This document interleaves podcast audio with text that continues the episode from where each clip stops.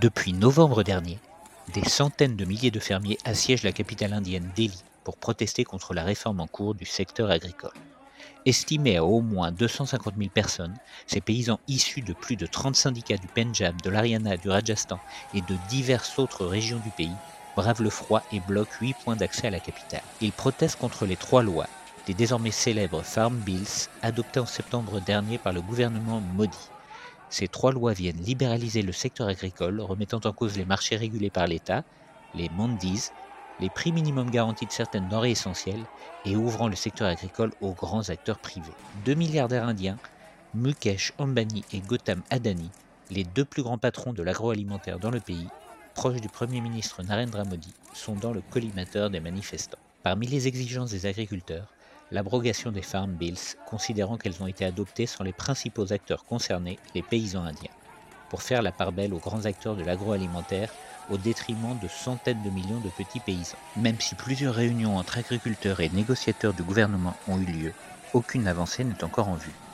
C'est dans ce contexte d'impasse que le mouvement gandhien de défense des petits paysans sans terre, Ekta Parishad, mené par son leader Rajagopal Pivi, a décidé de lancer une marche de 1500 petits paysans sans terre le 17 décembre dernier, depuis Morena, dans le Madhya Pradesh, la circonscription de l'actuel ministre de l'Agriculture Narendra Singh Tomar, jusqu'à Delhi, en solidarité avec les agriculteurs actuellement en grève. Leur objectif, réclamer à travers cette marche non violente, dans la plus pure tradition du Mahatma Gandhi, que le gouvernement de Narendra Modi accepte enfin de négocier en toute bonne foi avec les paysans en grève. Arrêté par la police au bout de quelques jours de marche et empêché de joindre Delhi, Rajagopal et ses marcheurs ne perdent pas l'espoir de rétablir le dialogue au point mort pour l'instant.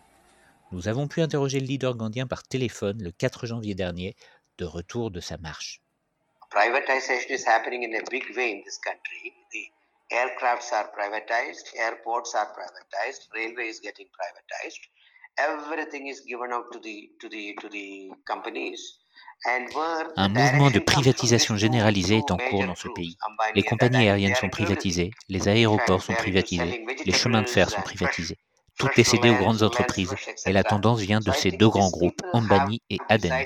Ils sont partout, ils sont dans la vente de légumes et de produits frais, dans l'achat de terres maraîchères, etc. Je pense que le gouvernement a décidé de suivre les directives de ces sociétés parce que tout simplement elles ont financé les élections et que quand vous êtes élu, vous êtes alors pris par tout un tas d'engagements envers elles. Et l'un de ces principaux engagements concernait le secteur agricole.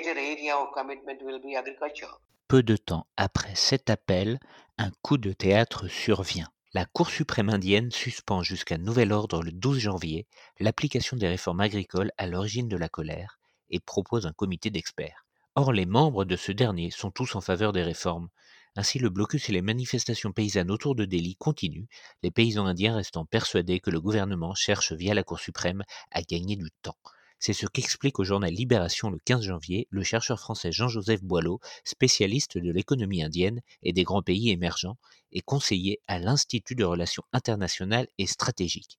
Nous l'avons donc interrogé on a une sorte de manœuvre politicienne pour diviser le mouvement et permettre au gouvernement de reculer sur une partie de ces lois, mais sans remettre en cause complètement euh, l'orientation. La Cour suprême indienne a clairement basculé dans le hindutva. Euh, elle n'a euh, plus cette autonomie qui faisait la fierté de la constitution indienne. Les grands mouvements sociaux dans l'histoire, et même dans l'histoire de l'Inde, on le voit avec les Britanniques, ne, ne sont pas éternels. Il est très rare que des mouvements qui ne gagnent pas ne s'épuisent pas. Aujourd'hui, face à la Chine, qui apparaît de plus en plus comme en gros euh, le véritable concurrent du monde occidental et euh, qui est euh, l'adversaire de l'Inde, on a clairement un scénario où l'ensemble des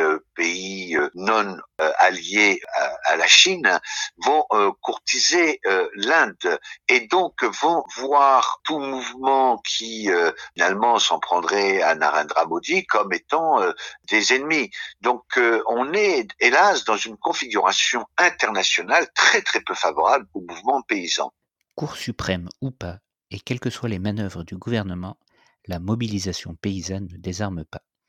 Nous verrons bien si la mobilisation prévue ce 26 janvier jour anniversaire de la République indienne, dépasse les 250 millions, le nombre du gréviste du 26 novembre dernier. Record à battre.